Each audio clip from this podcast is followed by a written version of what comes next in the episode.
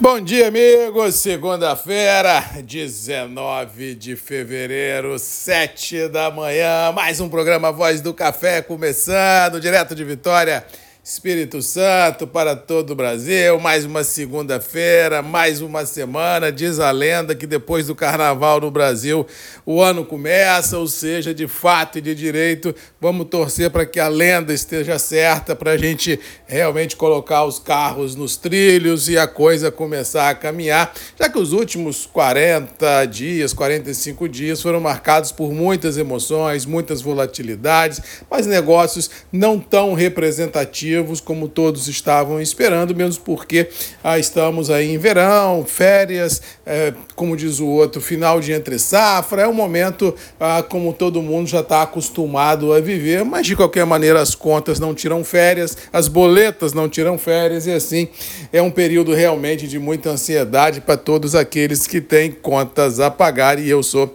um deles. Mas como diz o outro, vamos tocar o barco, vamos torcer para que o ano comece e vamos torcer para que as coisas realmente ganhem ganha um pouco mais de ritmo, mas na via inversa, hoje é feriado nos Estados Unidos, dia do presidente, não teremos bolsa, mais um stop and go aí no mercado, Londres sozinha vai trabalhar, não sei se terá força para impor um ritmo diferente ao mercado, mas mesmo assim temos que analisar que os pilares de sustentação de Nova York e de Londres são distintos, ou seja, é possível que Londres, mesmo sozinha, possa dar uma pegada diferente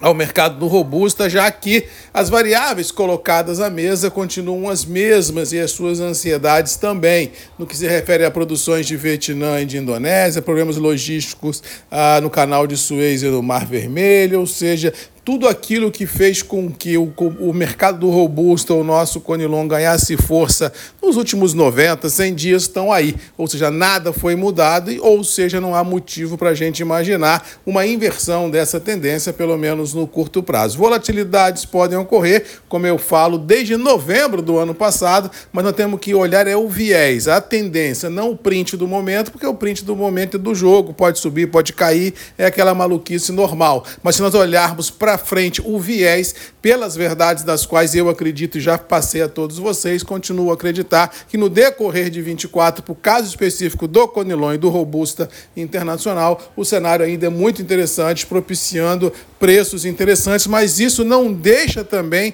a gente perder assim a oportunidade, como já disse também aqui algumas vezes, de que se houver a possibilidade de travas futuras no Conilon acima de 800 para a safra, se a gente fizer uma analogia aos últimos 3, 4 anos, são níveis interessantes que eu acho que o produtor deveria travar 10, 20, 30% da safra acima de 800 e deixar o restante para especular durante o ano com as variáveis que durante o ano normalmente existem tem mais uma trava acima de 800 para garantir aquela necessidade emergencial de grana no início das operações. Eu acho que é muito inteligente para o produtor analisar esse fato e colocar um pouquinho de dinheiro uh, no bolso. Com relação a Nova York, como já disse, é feriado. No caso do Arábico, eu acho que os preços já estão mais ou menos em linha, suas possibilidades de curto prazo, mesmo porque o fortalecimento do Conilon impede que a gente tenha uma derrocada muito grande do Arábico. O Conilon serve de alicerce, de suporte a, ao mercado do Arábica, ou seja, acredito que num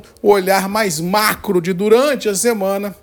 acho que vamos ter tanto Nova York quanto Londres lateralizado no movimento, mas permanecendo dentro do atual intervalo e com um viés um pouco mais comprador. Não vejo no curto prazo nada que tenha força suficiente para imprimir uma derrocada nos níveis internacionais e por tabela nos níveis internos. O dólar é 4,90 com 5, todo mundo analisando a geopolítica, a possibilidade de rebaixamento ou não dos juros europeus e americanos e qual time que isso poderá ocorrer. Inclusive, na sexta-feira, um grande banqueiro já acredita em aumento de juros nos Estados Estados Unidos não só uma manutenção e um rebaixamento pela força que a economia americana é, vem mostrando, ou seja, realmente temos ainda muitas perguntas e poucas respostas na questão monetária, o que pode influenciar o dólar no curto prazo, mas acho que o intervalo 4,90 com 5 deverá ser é, consolidado sem grandes sustos. Clima, vamos ter uma semana de muita nebulosidade, ah, tanto no Sudeste, quanto no Centro-Oeste, quanto no Mato Piba, como no litoral da Bahia, podendo chover chover até no Agreste, acho que chove no sertão